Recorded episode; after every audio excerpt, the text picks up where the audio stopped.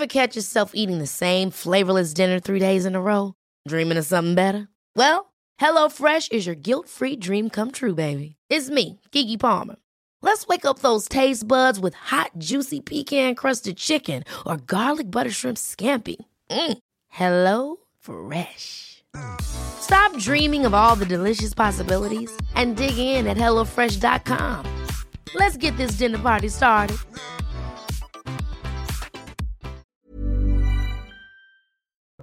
Bonjour, aujourd'hui dans la santé expliquée à ma fille, je répondrai aux questions de Sacha sur le cœur. Et nous vous dirons quels sont les signes qui doivent vous inquiéter. Et bien sûr, nous vous donnerons les conseils pour bien entretenir ce cœur si précieux. Puis le docteur Martin Blachier nous parlera d'un site de rencontre pour médecins. Attention, on se calme, un site pour remplacer les médecins absents.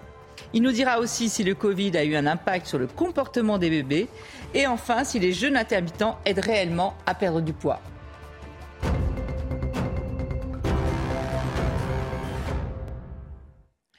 Sacha, aujourd'hui, on s'intéresse au cœur, pas au cœur en tant que symbole, hein, il y aurait beaucoup de choses à dire, mais au cœur en tant qu'organe. Il y a aussi, beaucoup, de choses... à dire. Alors justement, le cœur en tant qu'organe, comment il se compose et surtout Comment il fonctionne? Comment il fonctionne? Euh, Alors déjà, il commence à être totalement fonctionnel euh, dès la sixième, à la sixième semaine in utero, tu vois. Au début, il bat très vite, puis après, il prend une espèce de rythme de croisière. Allez, on va dire que c'est entre 70 et 80 battements euh, par minute, et ça chasse à peu près 5 litres de sang, mais on va y revenir. Alors, il, il se situe bah, au cœur du thorax. c'est pas à gauche. Oui, un petit peu à gauche, mais c'est c'est plutôt au milieu. C'est pas complètement à gauche. Hein. C'est un peu au milieu. Il est protégé en fait. Il est très protégé évidemment puisqu'il est très précieux euh, par toute la cage thoracique, hein, les côtes sur le côté, le sternum devant, les vertèbres derrière, et il est logé là entre les poumons. Tu vois, euh, on le voit très bien d'ailleurs là. Hein. Donc ça c'est euh, pour la position. Il fait à peu près la taille Là, là, on a l'impression qu'il est un peu gros. En fait, c'est la taille d'un point. On dit toujours c'est proportionnel. Voilà. Si tu as quelqu'un qui a un point très important, il sera un peu plus gros. Les femmes ont un cœur un peu plus petit. Il pèse à peu près 250 grammes en moyenne chez les femmes, en moyenne 300 grammes chez les hommes. Voilà. Et on dit qu'il fait la taille de votre point. Et alors à l'intérieur, comment il se compose? Alors c'est un muscle hyper puissant un muscle, mais tu ne peux pas savoir, avec des, parois, le, muscle, tu vois, on voit bien là, ce muscle, il est hyper puissant, tu vois la paroi entre les deux là. Et en fait, il y a essentiellement quatre cavités, des, quatre creux à l'intérieur de ce muscle. Tu vois, alors c'est un peu ce qu'on voit évidemment sur la droite de l'écran, c'est ce qui est à gauche dans le cœur, hein, tu comprends Donc il y a ce qu'on appelle l'oreillette gauche, une petite cavité qui va servir de, de réceptacle, de chambre, qui va recevoir du sang. Et qui communique avec le ventricule gauche. Et l'oreillette, elle va envoyer le sang riche en oxygène dans le ventricule gauche. Pourquoi elle va l'envoyer là Pour qu'après, le ventricule gauche se contracte et expulse le sang oxygéné dans toutes nos cellules du corps. Parce que tu le comprends bien, on a besoin, toutes nos cellules ont besoin d'oxygène pour vivre. Hein. Donc voilà, ça va partir. Après, on va revenir sur le schéma. Une fois qu'il est parti euh, déposer son oxygène dans toutes les cellules, qu'est-ce qu'il fait? Il va revenir pauvre en oxygène, mais riche en déchets, en gaz carbonique, et il revient et il arrive par ce qu'on appelle le cœur droit, que tu vois à gauche sur l'écran, il va rentrer dans l'oreillette, cette petite chambre, mhm. qui va l'envoyer dans le ventricule droit. Et une fois qu'il arrive dans le ventricule droit, le ventricule droit va l'expulser ah vers les poumons pour aller se recharger à nouveau en oxygène, tu vois, et pour repartir après dans l'oreillette. Donc, tu vois cette espèce de, cirque, on va bien le voir sur la vidéo, sur l'animation. Les deux, en fait, ils, font le boulot en même temps. Hein. Tout ça, ça entre-temps, ça passe dans tout le corps quand même. Hein. Faut pas l'oublier. Ça passe déposer l'oxygène en sortant du ventricule gauche, ça va dans tout le corps, ça revient à droite, ça va dans les poumons. En fait, il faut bien comprendre que le cœur et les poumons sont un couple indissociable il faut absolument aller chercher de l'oxygène dans les poumons à chaque fois. Tu vois. Donc le but de tout ça, c'est d'aller nourrir le corps entier en oxygène par le sang. Exactement. Mais on pourrait se dire, ben oui, mais d'accord, mais lui, comment il est euh, vascularisé, lui? Parce qu'en fait, il envoie tout ça, mais lui, il faut aussi qu'il ait du sang, qui fonctionne. Donc il s'envoie aussi à lui-même du sang via tout un réseau qu'on appelle les artères coronaires qu'on va voir sur cette, euh, sur cette image. Les artères coronaires, on les appelle comme ça. Pourquoi? Parce que tu le vois, elles forment une espèce de couronne autour du cœur. Donc il y en a plusieurs, hein. euh, à droite, à gauche, circonflexe, interventriculaire.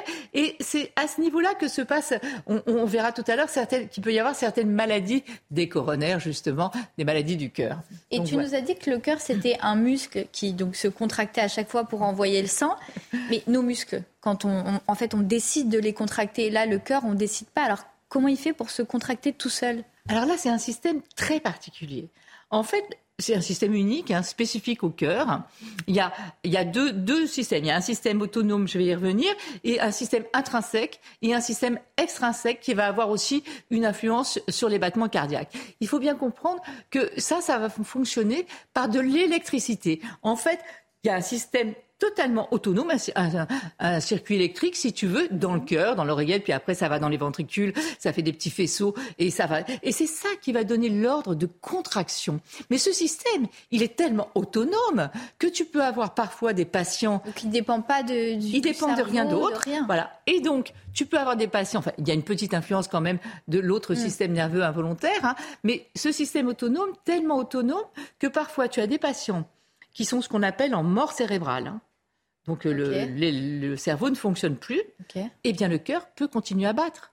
Tellement ce système, tu vois, permet les contractions du cœur. Voilà. Et après, il y a un autre système que l'on a. Et d'ailleurs, c'est pour ça, quand je te, quand je te parle d'électricité, quelque part, c'est une évidence. Qu'est-ce qu'on fait comme examen quand on veut savoir si le cœur fonctionne? On fait un électrocardiogramme. Ah, on, mesure euh, l'électricité du cœur. Voilà, comme on va l'entendre, tu sais, le tracé, euh, on met des électrodes partout et on mesure. Regarde, ça c'est un cœur euh, qui fonctionne bien, on, le voit bien. Donc ça c'est l'électricité que l'on que l'on voit là. tu vois, on mesure cette électricité pour te montrer encore à quel point c'est électrique.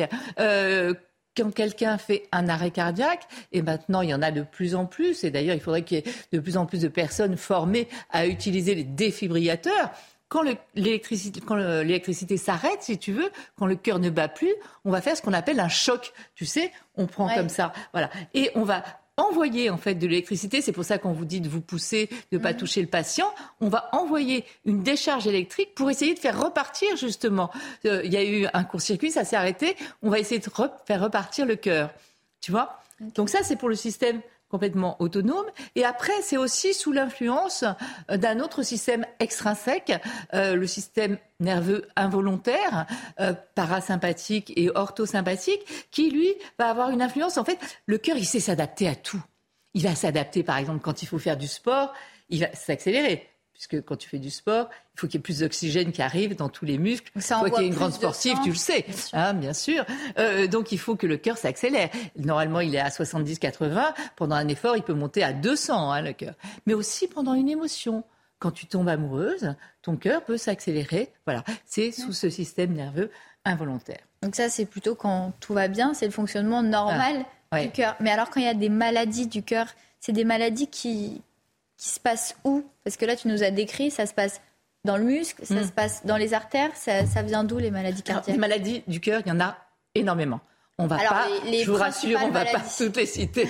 on va voir un petit peu où est-ce qu'elle, par localisation, comment ça se passe. Alors déjà, il peut y en avoir dès la naissance. Hein. On peut avoir des malformations cardiaques dès la naissance, où là, euh, il va falloir évidemment opérer tout de suite. Hein. Ça peut être des communications entre les oreillettes, les ventricules. On sait les détecter, et on les opère tout de suite. Après, il peut y avoir des maladies au niveau, par exemple, des valves cardiaques. Comme je t'en ai pas parlé, mais oui, il y a aussi des valves. En fait, ce système, il est tellement bien fait il faut absolument qu'il fonctionne bien, hein, euh, qui a donc le sang, comme on l'a vu avec les ventricules, mais il y a aussi un système anti-reflux.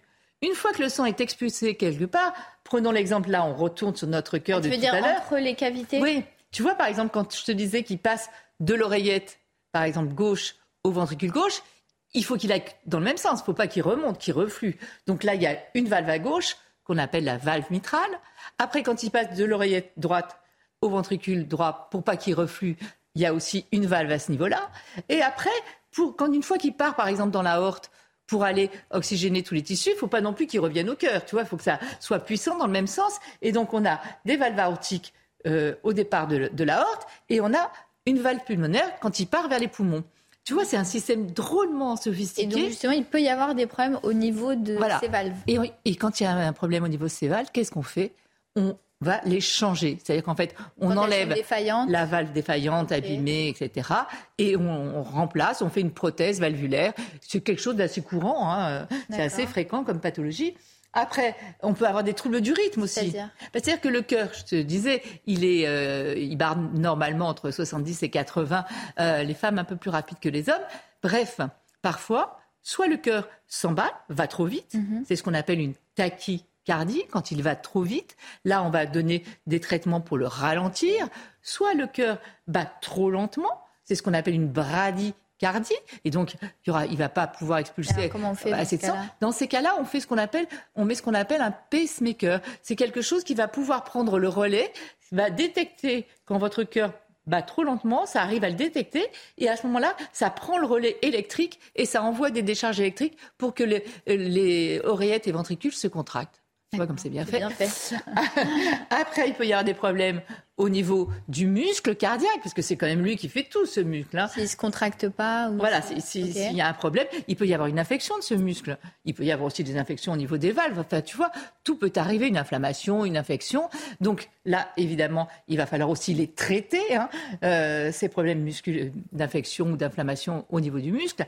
Après, il peut y avoir des problèmes au niveau des vaisseaux qui irriguent le cœur. Quoi comme genre de problème? Ben, euh, ces, ces, vaisseaux, en fait, qui irriguent le cœur, il faut qu'ils fonctionnent bien, qu'ils apportent le sang nécessaire pour irriguer le cœur. Et tu vois, là, bon, on a pris un exemple un petit peu caricatural sur la gauche. Il y a le cœur avec quelqu'un qui a trop de cholestérol. Hein. En jaune, c'est le cholestérol. non, là, c'était juste un schéma, mais c'est juste pour montrer l'importance d'avoir des artères en bonne santé. En fait, c'est le couple cœur-poumon et vaisseau. C'est les trois ensemble, tu vois. Il faut que tout fonctionne pour que ça marche. Donc voilà une artère saine, on voit bien les globules rouges qui vont aller déposer l'oxygène. Après, si on commence à avoir un peu de cholestérol, il y a un peu une plaque qui commence à se former. Puis si on ne traite pas son cholestérol, la plaque, elle va continuer de grossir, grossir. Donc ça circulera moins bien. Et puis si on continue et qu'on ne traite toujours pas son cholestérol, ça peut boucher l'artère. Là, le sang ne passe plus. Bah, c'est un infarctus du myocarde. Le myocarde, c'est le muscle cardiaque. Hein. En fait, le, vaisseau, euh, il est bouché. Donc, le territoire qui devait irriguer va se nécroser, va mourir puisqu'il n'y a plus d'oxygène qui arrive.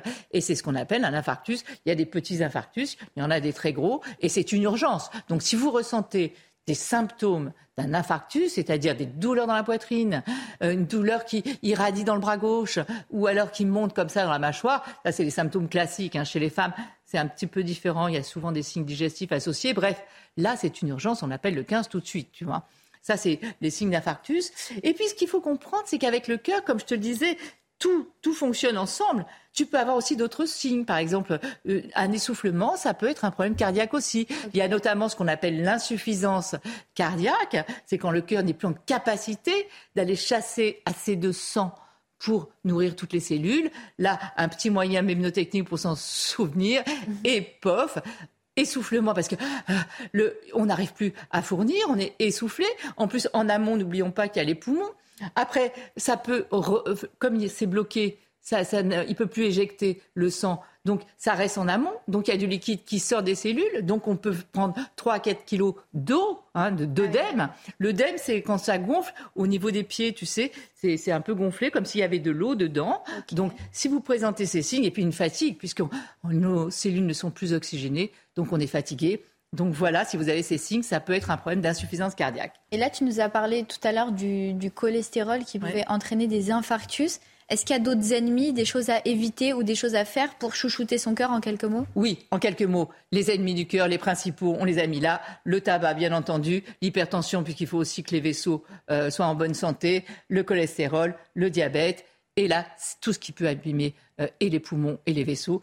Et la sédentarité, parce que ne l'oublions pas, le muscle est un cœur, le cœur est, un, muscle et il faut absolument pratiquer une activité physique régulière. Ça pourrait faire diminuer le taux d'infarctus de 20%. Hein.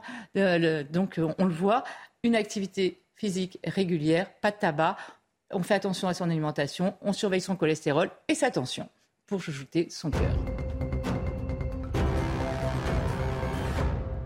Docteur Martin Blachier, bienvenue. Je rappelle que vous êtes médecin de santé publique, épidémiologiste aussi. Et aujourd'hui, vous nous parlez d'un site de rencontre pour les médecins. Racontez-nous. Tout à fait, c'est l'initiative d'une médecin euh, radiologue euh, qui a constaté que, vous savez, les médecins libéraux qui sont installés euh, dans toute la France, en fait, ils voient des patients toute la journée et parfois ils ont envie de prendre des vacances ou ils sont malades. C'est bien légitime. Et, ils seront meilleurs après. Et ils sont meilleurs après. Donc, comme tout le monde, ils en ont besoin, sauf que les patients, ils sont encore là. Ils ont encore besoin de voir des médecins tous les jours. Et donc, il y a une coutume, qui, une pratique qui existe, c'est le remplacement. En fait, vous devez trouver quelqu'un pour vous remplacer. C'est en général un jeune médecin mmh. qui ne vient pas nécessairement de votre région et qui mmh. vient pour la période où vous n'êtes pas présent mmh. et qui peut vous remplacer comme ça.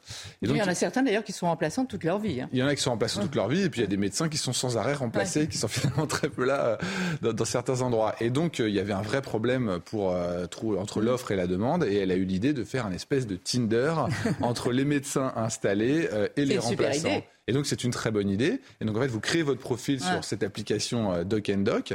Euh, vous dites où est-ce que vous voulez travailler, vos périodes de temps, vous donnez un petit peu vos caractéristiques. Et puis, de l'autre côté. Et il faut voir que ça match. Voilà. Et donc, en fait, vous avez des matchs qui se font de façon automatique. Et puis, comme ça, vous pouvez faire des rencontres entre un médecin installé euh, et un remplaçant. Ah. Et finalement, c'est une solution qui est intéressante et qui est technologique et mmh. qui est innovante pour aller sur les problématiques des déserts médicaux, puisque mmh. les médecins qui ont besoin de se faire remplacer, c'est les médecins qui débordent de patients, notamment dans les déserts médicaux. C'est quelque chose qui marche relativement bien, puisque la médecin qui a lancé cette application a environ 10 000 médecins qui sont euh, inscrits.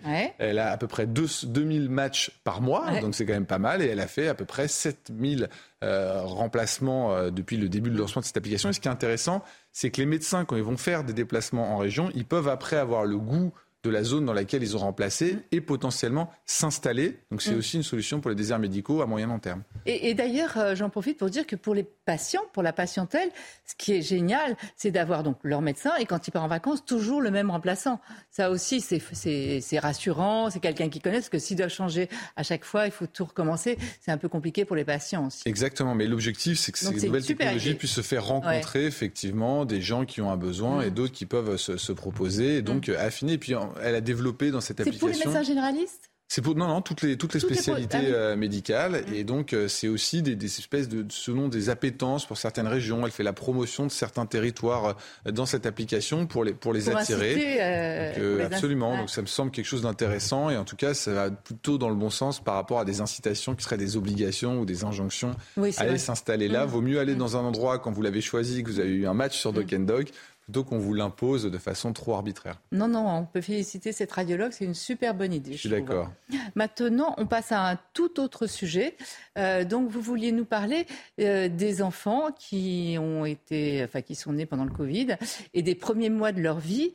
Et cette période a pu avoir un impact après sur leur enfin, un retentissement euh, plus tard? Tout à fait. Alors, il y avait un certain nombre de pédopsychiatres, pédopsychologues qui disaient qu'il était possible que les conditions de vie extrêmement particulières qu'on a eues, notamment au début de l'épidémie de Covid en 2020, mm. euh, notamment sur les confinements, pouvait amener les jeunes enfants qui ont besoin d'élaborer, de, construire leur cerveau, notamment au niveau de la communication, pourraient avoir un retentissement sur leurs apprentissages en raison de ce mode de vie qui était le confinement, enfermé enfin, ils étaient avec quand même parents, avec leurs parents. Leurs parents qui devaient faire du télétravail. Donc en tout cas, il y avait une hypothèse qui était faite qu'ils pouvaient avoir des problèmes en termes de développement de leur communication. Et donc il y a des scientifiques qui sont mm. intéressés à ce sujet-là et qui ont pris 300 euh, bébés qui sont nés euh, pendant le Covid mmh. ou qui avaient jusqu'à un an euh, pendant le Covid. Et ils ont regardé des bébés qui étaient nés des années auparavant au même âge. Et donc, ils ont comparé leur aptitude à communiquer, notamment dans la communication orale, dans la communication gestuelle, la manière d'attraper les objets, la manière de se déplacer en mettant les mains sur les meubles ou le long des murs. Et ils se sont rendus compte qu'il était possible que, les confinements aient fait que les bébés avaient plus de mal mm. à communiquer. Et est-ce que ça se rattrape après?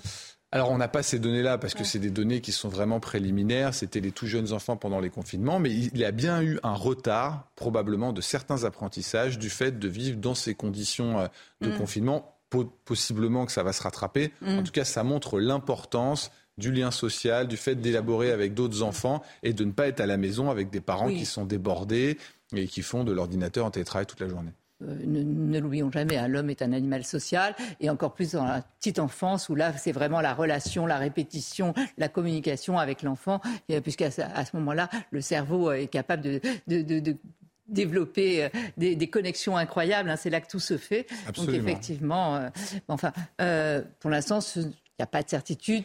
C'est 300 enfants. Enfin, il y aurait un retard. C'est 300 enfants nés pendant le confinement, mm, comparé à des enfants qui s'étaient développés sans cette situation exceptionnelle. Et effectivement, ce sont plutôt des, retards qu'on observe significatifs dans ces mm. études, mais c'est un niveau de preuve relativement faible et ce sera à confirmer. Mais en tout cas, les intuitions des pédopsychiatres et des pédopsychologues sont plutôt vérifiées par cette étude. D'accord. Maintenant, on va parler de quelque chose qui, qui va concerner nombre d'entre nous. On parle énormément euh, du jeûne, du jeûne intermittent Hein. Il y en a plusieurs, vous allez nous en citer quelques-uns.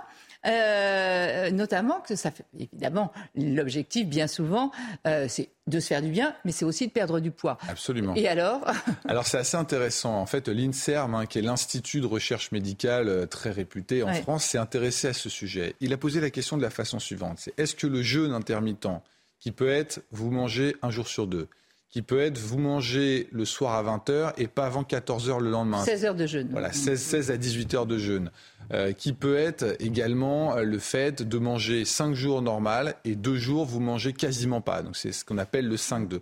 Donc c'est toute cette histoire, vous fractionnez énormément le rythme en mettant des petites périodes de jeûne à un régime standard, c'est-à-dire vous mangez toujours de la même façon, sauf que vous baissez le nombre de calories que vous mangez, donc vous reprenez pas de dessert, vous vous resservez moins dans le plat. Et les gens qui développent ces jeûnes intermittents disent qu'ils sont beaucoup plus efficaces. Et donc l'INSERM a vérifié ça, et le résultat, c'est que ce n'est pas vrai.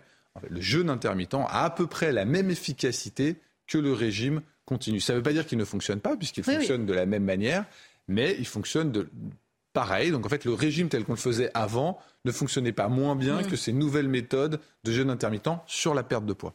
D'accord, mais euh, donc ça veut dire que c'est bien hein, pour le poids, mais pour la santé, est-ce que c'est mauvais de pratiquer ces jeûnes intermittents? Parce que si pour le poids c'est pareil, ok, mais est-ce que sur la santé c'est mieux de l'ancienne? Alors ce que, ce que, disent, ce que dit l'INSERM, c'est qu'il n'y a rien de particulièrement démontré sur les autres bienfaits du jeûne intermittent. En revanche, il y a petit euh, warning qui est fait sur le jeûne intermittent, c'est que ça pourrait perturber votre façon de ah manger. Et vous savez, vous êtes programmé pour manger d'une certaine façon. Et si vous jouez trop avec ce rythme alimentaire, ça pourrait ah développer un peu des troubles du ah comportement alimentaire. Et c'est ça le risque. Donc, eux, disent, sur la perte de poids, c'est aussi efficace. Attention quand même à l'impact que ça peut avoir sur les troubles du comportement mm. alimentaire à vérifier. Bon, ben, on va reparler quand même de cette euh, étude très intéressante de l'INSEM qui remet beaucoup de choses en question. Merci beaucoup, docteur Blachier. Merci à vous de nous avoir suivis et restez en notre compagnie. L'info, c'est sur CNews.